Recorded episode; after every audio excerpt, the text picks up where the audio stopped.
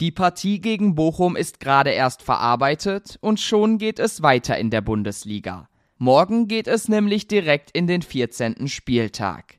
Die Schwarz-Gelben sind beim VfL Wolfsburg gefordert. Über beide Spiele, das vergangene und das anstehende, sprechen wir heute in einer neuen Folge BVB Kompakt. Mein Name ist Theo Steinbach, los geht's. Er schoss am Samstag zwei der drei Tore und zeigte sich selbstbewusst wie nie.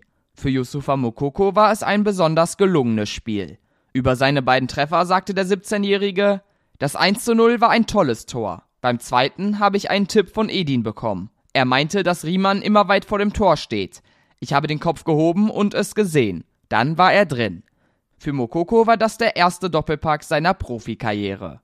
Der Stürmer hat sich inzwischen zu einem gesetzten Stammspieler entwickelt und wird sogar mit einem WM-Ticket in Verbindung gebracht. Nach dem verletzungsbedingten Ausfall von Timo Werner wäre Mokoko ein guter Ersatz. Er bestätigte zumindest schon einmal, dass er in Kontakt zu Hansi Flick stehe. Ein Artikel über den Youngster hat Cedric Gebhardt geschrieben. Ihr findet ihn auf unserer Internetseite. Selbst wenn Mukoko bei der WM dabei sein sollte, viele BVB-Fans werden ihm dabei nicht zuschauen. Auch am Samstag waren vor dem Spiel wieder Proteste gegen die WM in Katar zu sehen. Auf der Südtribüne wurden Banner hochgehalten, auf denen zum Beispiel Katar abschalten oder Boykott Katar stand.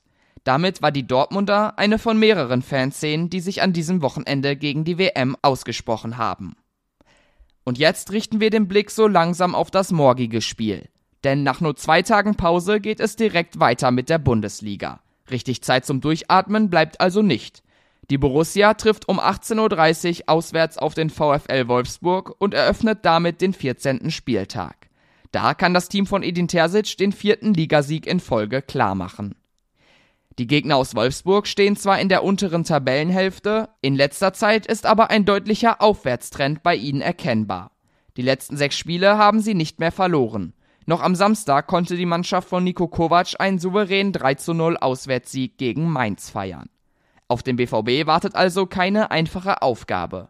Denn nach der Niederlage von Union Berlin gestern sind es nur noch drei Punkte Rückstand zur Tabellenführung. Genau die hat die U19 des BVB gestern verpasst. In der Junioren-Bundesliga spielte die A-Jugend bei Fortuna Düsseldorf 0 zu 0 und rutscht damit auf den zweiten Tabellenplatz ab. Und auch für die B-Jugend war es kein gelungenes Wochenende. Die verloren am Samstag mit 1 zu 0 bei Borussia Mönchengladbach. Und jetzt schauen wir noch einmal auf den heutigen Tag. Um 12.30 Uhr gibt es die Pressekonferenz mit Edin Terzic zum Aufeinandertreffen mit Wolfsburg. Da klärt der Trainer mal wieder alle drängenden Fragen der Journalisten. Infos dazu und alles weitere rund um Borussia Dortmund gibt es wie gehabt auf ruhrnachrichten.de. Mit einem Plus-Abo seid ihr immer bestens über euren Lieblingsverein informiert. Und für Bilder, Videos und generell alle aktuellen News könnt ihr gerne auf Twitter und Instagram vorbeischauen. Da findet ihr uns unter rnbvb, mich unter thsteinbach. Und damit sind wir für heute am Ende angekommen. Ich wünsche einen guten Start in die Woche. Bis morgen.